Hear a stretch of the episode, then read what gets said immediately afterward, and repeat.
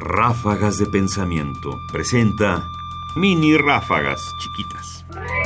La historia de la filosofía y la filosofía propiamente dicha. Débese distinguir entre la historia propiamente dicha y la filosofía, por más que los historiadores filósofos a menudo sintetizan en sus libros los datos históricos y las tesis filosóficas. Antonio Caso, El sentido de la historia, ensayo recopilado en Problemas filosóficos.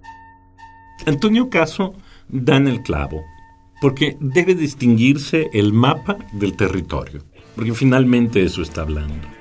No es lo mismo la filosofía que la historia de la filosofía.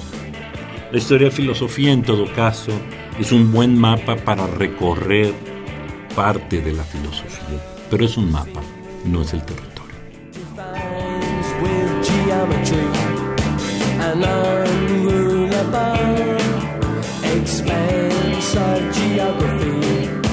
Más información en la página ernestopriani.com.